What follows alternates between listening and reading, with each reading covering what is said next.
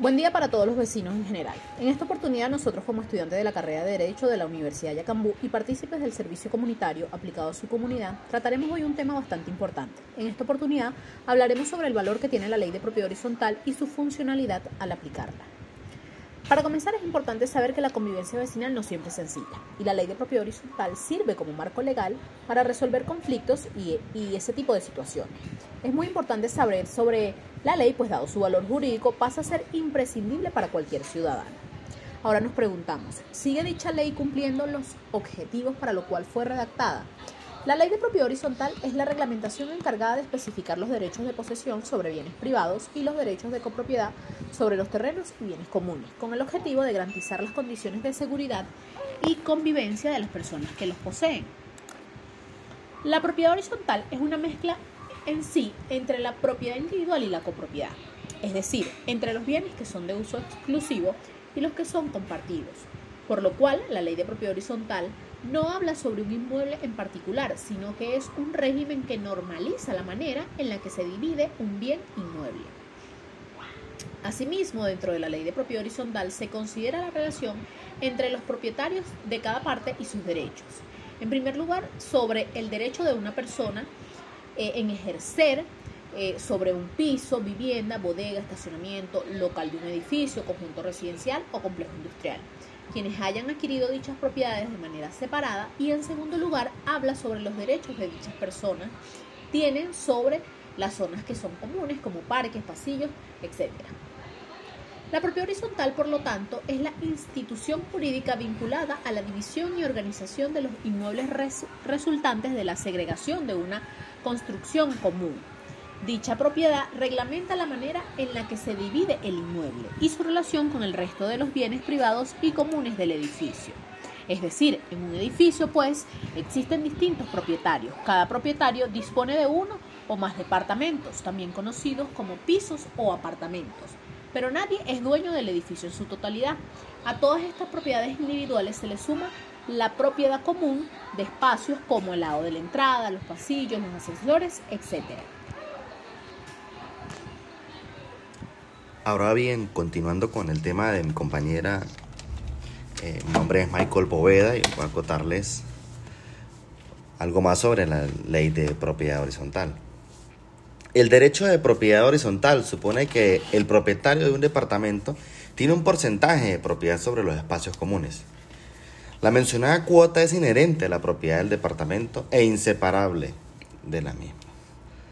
La naturaleza jurídica esta es que el punto es muy debatido tanto en el plano teórico y de derecho comparado como en la exagénesis positiva de las leyes de cada país. Hay que partir del concepto de propiedad horizontal y de sus características fundamentales para llegar a una determinación de su naturaleza jurídica. Así habrá de convenir en qué se trata una propiedad muy especial o modificada por la conjunción con otros factores jurídicos. No hay en ella una libertad de disposición total, sino condicionada al objeto propio del piso y el interés de los demás propietarios del edificio. Tampoco hay libre división, porque las partes comunes siguen como accesorias de lo principal que está constituido por los apartamentos de cada uno. El uso de los propietarios, del inquilino y demás. Está igualmente condicionado al interés colectivo. No se sigue la regla de accesión al edificio al suelo, no sea derecho de dominio sobre el subsuelo ni sobre el espacio superior.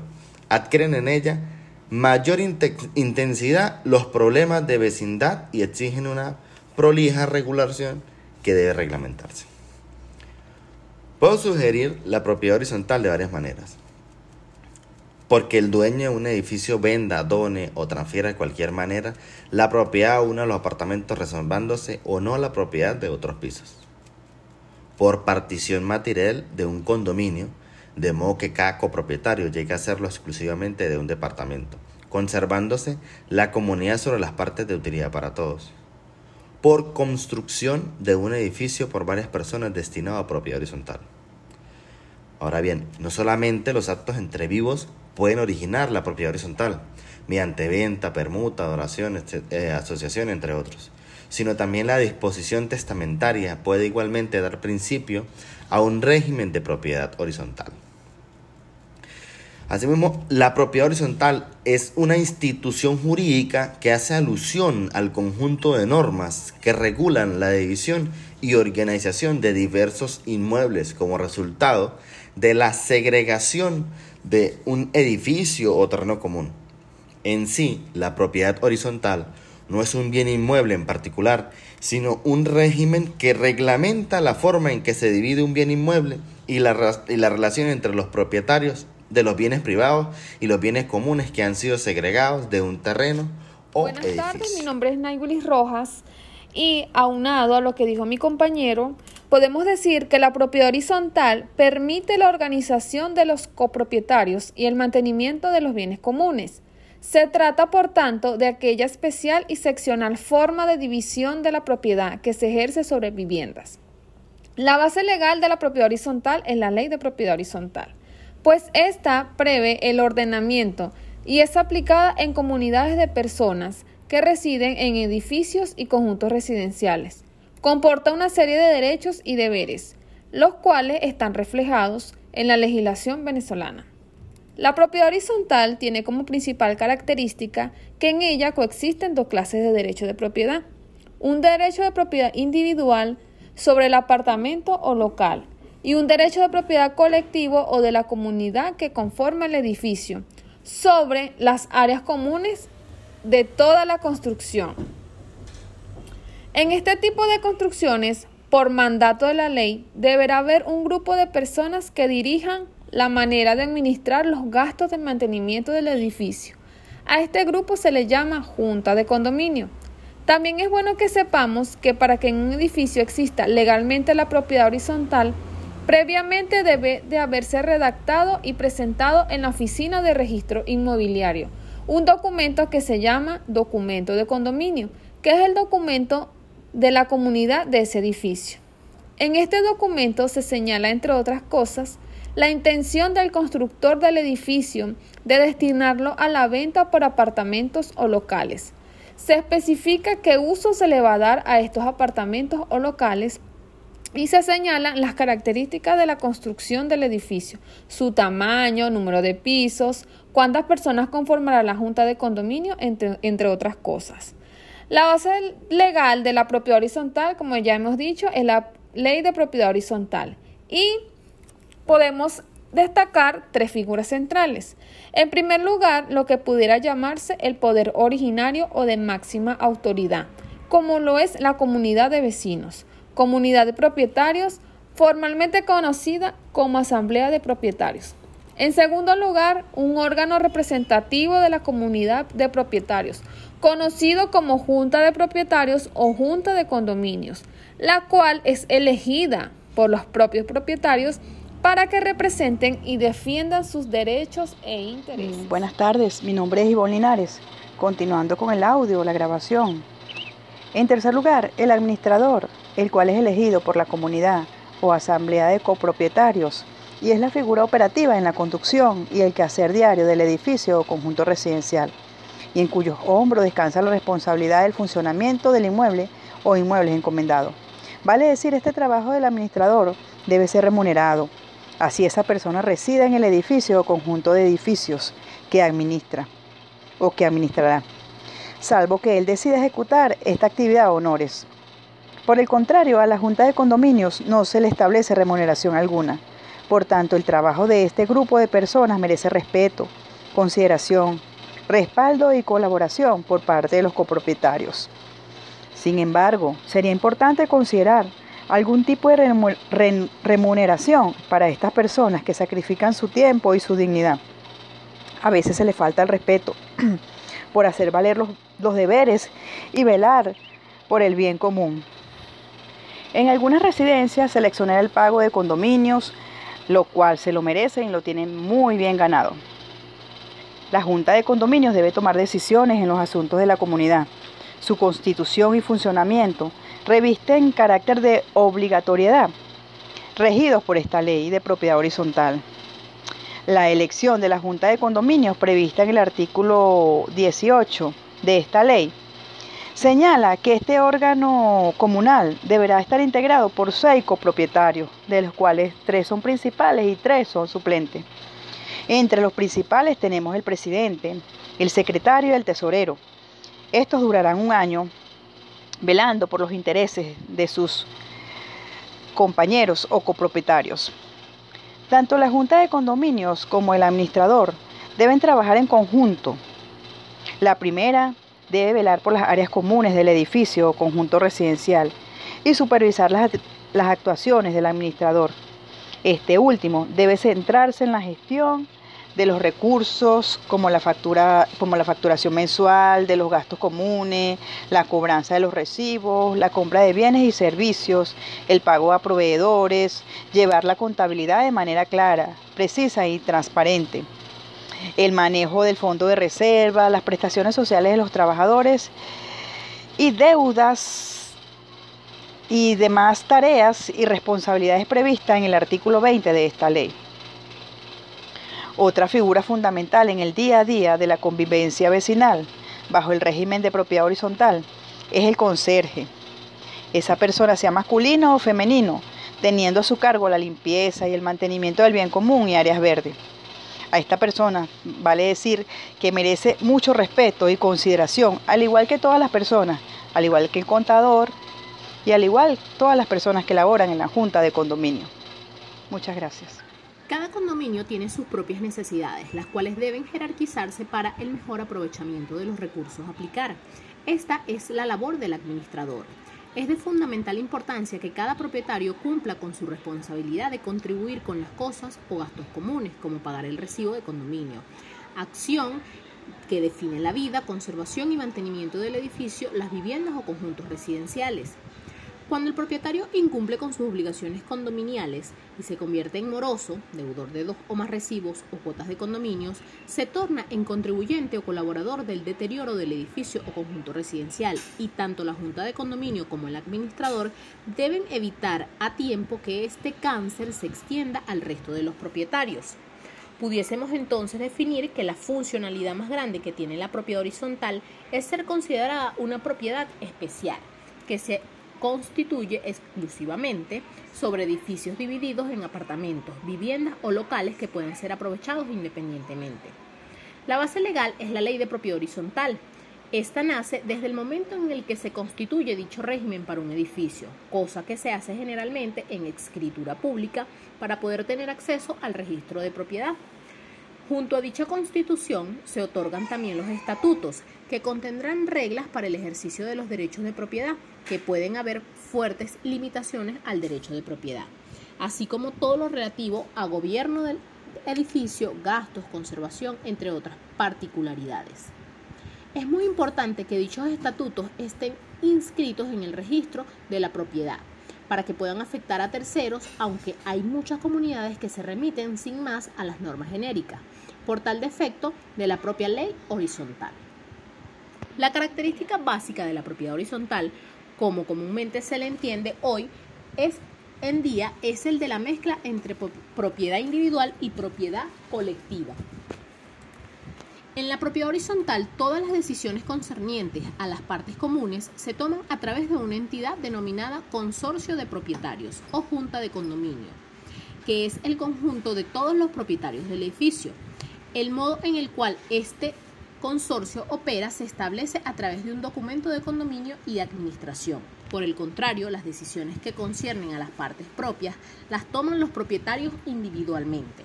Si bien las mismas están sujetas a ciertas restricciones basadas en las normas generales de derecho civil y están limitadas a ciertos derechos específicos otorgados a la Junta de Condominio. Y por último, y no menos importante, nos gustaría mencionar que la unión siempre debe prevalecer ante las diferencias y evitar ante todo los conflictos. Espero y haya sido una información bastante útil y de total agrado para todos los habitantes de la comunidad La Montañita. Esperamos hagan buen, hagan buen uso del material suministrado.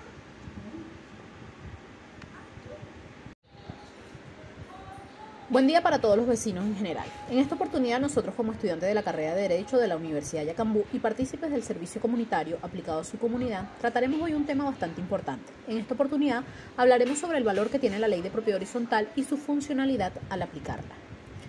Para comenzar es importante saber que la convivencia vecinal no siempre es sencilla y la ley de propiedad horizontal sirve como marco legal para resolver conflictos y, y, ese tipo de situaciones. Es muy importante saber sobre la ley, pues dado su valor jurídico pasa a ser imprescindible para cualquier ciudadano. Ahora nos preguntamos, ¿sigue dicha ley cumpliendo los objetivos para lo cual fue redactada? La ley de propiedad horizontal es la reglamentación encargada de especificar los derechos de posesión sobre bienes privados y los derechos de copropiedad sobre los terrenos y bienes comunes, con el objetivo de garantizar las condiciones de seguridad y convivencia de las personas que los poseen. La propiedad horizontal es una mezcla en sí entre la propiedad individual y la copropiedad, es decir, entre los bienes que son de uso exclusivo y los que son compartidos, por lo cual la ley de propiedad horizontal no habla sobre un inmueble en particular, sino que es un régimen que normaliza la manera en la que se divide un bien inmueble. Asimismo, dentro de la ley de propiedad horizontal se considera la relación entre los propietarios de cada parte y sus derechos. En primer lugar, sobre el derecho de una persona eh, en ejercer eh, sobre un piso, vivienda, bodega, estacionamiento, local de un edificio, conjunto residencial o complejo industrial quienes hayan adquirido dichas propiedades de manera separada y en segundo lugar habla sobre los derechos de dichas personas tienen sobre las zonas que son comunes como parques, pasillos, etc. La propiedad horizontal, por lo tanto, es la institución jurídica vinculada a la división y organización de los inmuebles resultantes de la segregación de una construcción común Dicha propiedad reglamenta la manera en la que se divide el inmueble y su relación con el resto de los bienes privados y comunes del edificio. Es decir, en un edificio, pues, existen distintos propietarios. Cada propietario dispone de uno o más departamentos, también conocidos como pisos o apartamentos. Pero nadie es dueño del edificio en su totalidad. A todas estas propiedades individuales se le suma la propiedad común de espacios como el lado de la entrada, los pasillos, los ascensores, etc. Ahora bien, continuando con el tema de mi compañera, eh, mi nombre es Michael Poveda y voy a contarles algo más sobre la ley de propiedad horizontal. El derecho de propiedad horizontal supone que el propietario de un departamento tiene un porcentaje de propiedad sobre los espacios comunes.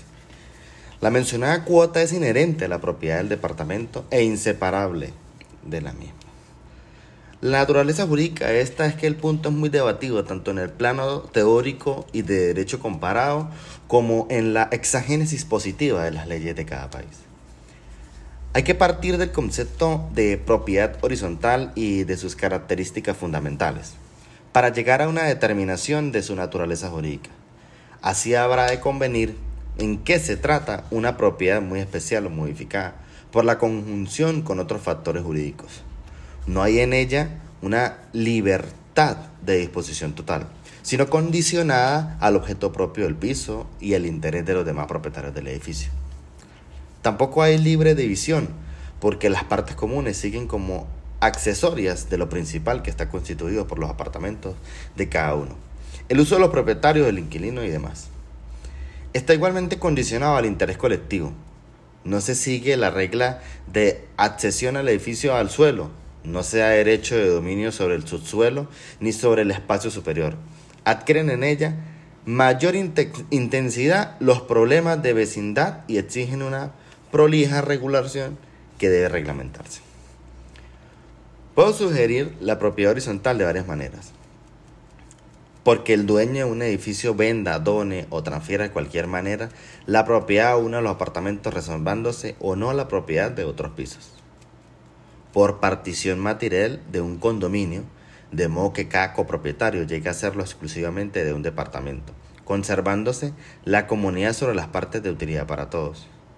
Por construcción de un edificio por varias personas destinado a propiedad horizontal.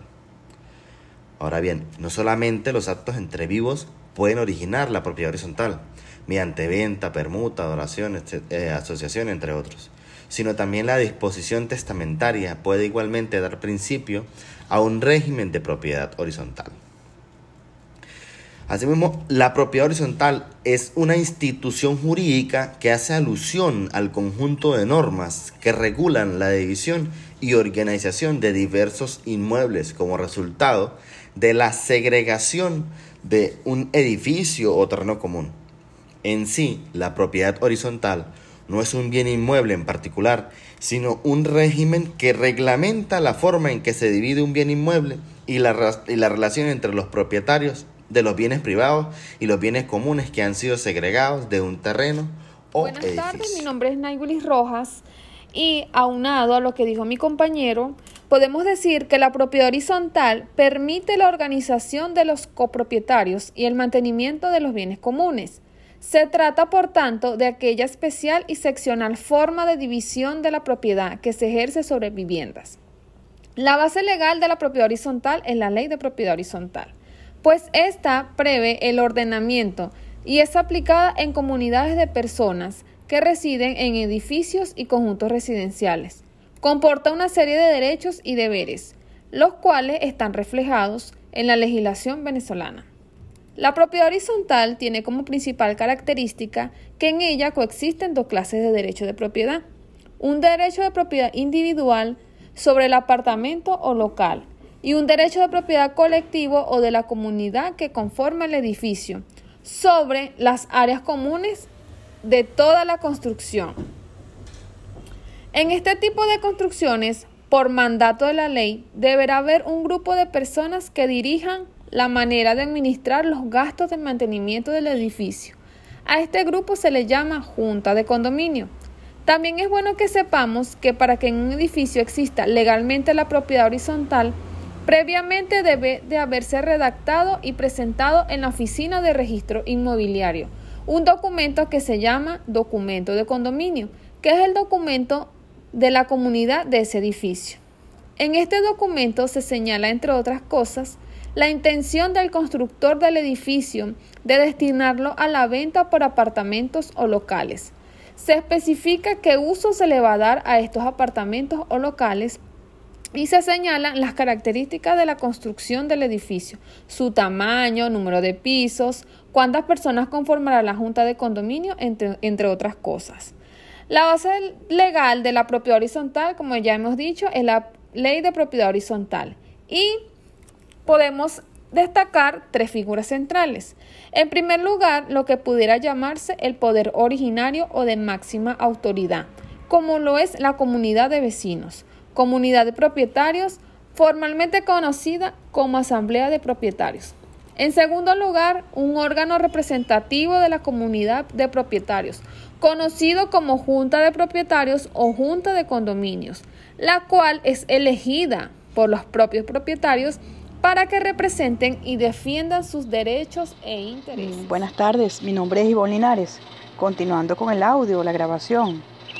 En tercer lugar, el administrador, el cual es elegido por la comunidad o asamblea de copropietarios y es la figura operativa en la conducción y el quehacer diario del edificio o conjunto residencial, y en cuyos hombros descansa la responsabilidad del funcionamiento del inmueble o inmuebles encomendados.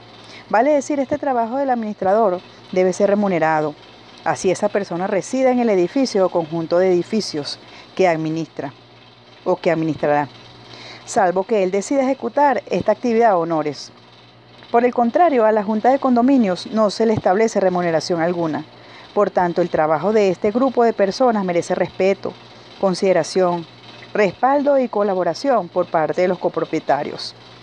Sin embargo, sería importante considerar algún tipo de remuneración para estas personas que sacrifican su tiempo y su dignidad. A veces se les falta el respeto por hacer valer los, los deberes y velar por el bien común. En algunas residencias seleccionar el pago de condominios, lo cual se lo merecen y lo tienen muy bien ganado.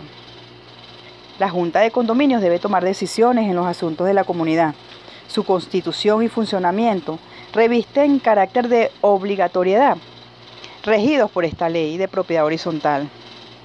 La elección de la Junta de Condominios prevista en el artículo 18 de esta ley señala que este órgano comunal deberá estar integrado por seis copropietarios, de los cuales tres son principales y tres son suplentes. Entre los principales tenemos el presidente, el secretario y el tesorero.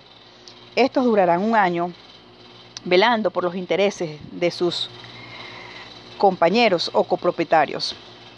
Tanto la Junta de Condominios como el administrador deben trabajar en conjunto La primera debe velar por las áreas comunes del edificio o conjunto residencial y supervisar las, las actuaciones del administrador. Este último debe centrarse en la gestión de los recursos como la, factura, como la facturación mensual, de los gastos comunes, la cobranza de los recibos, la compra de bienes y servicios, el pago a proveedores, llevar la contabilidad de manera clara, precisa y transparente, el manejo del fondo de reserva, las prestaciones sociales de los trabajadores y deudas y demás tareas y responsabilidades previstas en el artículo 20 de esta ley. Otra figura fundamental en el día a día de la convivencia vecinal, bajo el régimen de propiedad horizontal, es el conserje. Esa persona sea masculino o femenino, teniendo a su cargo la limpieza y el mantenimiento del bien común y áreas verdes. A esta persona vale decir que merece mucho respeto y consideración, al igual que todas las personas, al igual que el contador y al igual todas las personas que laboran en la junta de condominio. Muchas gracias. Cada condominio tiene sus propias necesidades, las cuales deben jerarquizarse para el mejor aprovechamiento de los recursos a aplicar. Esta es la labor del administrador. Es de fundamental importancia que cada propietario cumpla con su responsabilidad de contribuir con las cosas o gastos comunes, como pagar el recibo de condominio. Acción que define la vida, conservación y mantenimiento del edificio, las viviendas o conjuntos residenciales. Cuando el propietario incumple con sus obligaciones condominiales y se convierte en moroso, deudor de dos o más recibos o cuotas de condominios, se torna en contribuyente o colaborador del deterioro del edificio o conjunto residencial y tanto la junta de condominio como el administrador deben evitar a tiempo que este cáncer se extienda al resto de los propietarios. Pudiésemos entonces definir que la funcionalidad más grande que tiene la propiedad horizontal es ser considerada una propiedad especial, que se constituye exclusivamente sobre edificios divididos en apartamentos, viviendas o locales que pueden ser aprovechados independientemente. La base legal es la ley de propiedad horizontal. Esta nace desde el momento en el que se constituye dicho régimen para un edificio, cosa que se hace generalmente en escritura pública para poder tener acceso al registro de propiedad. Junto a dicha constitución se otorgan también los estatutos, que contendrán reglas para el ejercicio de los derechos de propiedad, que pueden haber fuertes limitaciones al derecho de propiedad, así como todo lo relativo a gobierno del edificio, gastos, conservación, entre otras particularidades. Es muy importante que dichos estatutos estén inscritos en el registro de la propiedad para que puedan afectar a terceros, aunque hay muchas comunidades que se remiten sin más a las normas genéricas, por tal defecto de la propia ley horizontal. La característica básica de la propiedad horizontal, como comúnmente se le entiende hoy, es en día es el de la mezcla entre propiedad individual y propiedad colectiva. En la propiedad horizontal, todas las decisiones concernientes a las partes comunes se toman a través de una entidad denominada consorcio de propietarios o junta de condominio, que es el conjunto de todos los propietarios del edificio. El modo en el cual este consorcio opera se establece a través de un documento de condominio y administración. Por el contrario, las decisiones que conciernen a las partes propias las toman los propietarios individualmente si bien las mismas están sujetas a ciertas restricciones basadas en las normas generales de derecho civil y están limitadas a ciertos derechos específicos otorgados a la Junta de Condominio. Y por último, y no menos importante, nos gustaría mencionar que la unión siempre debe prevalecer ante las diferencias y evitar ante todo los conflictos. Espero y haya sido una información bastante útil y de total agrado para todos los habitantes de la comunidad La Montañita. Esperamos hagan buen, hagan buen uso del material suministrado.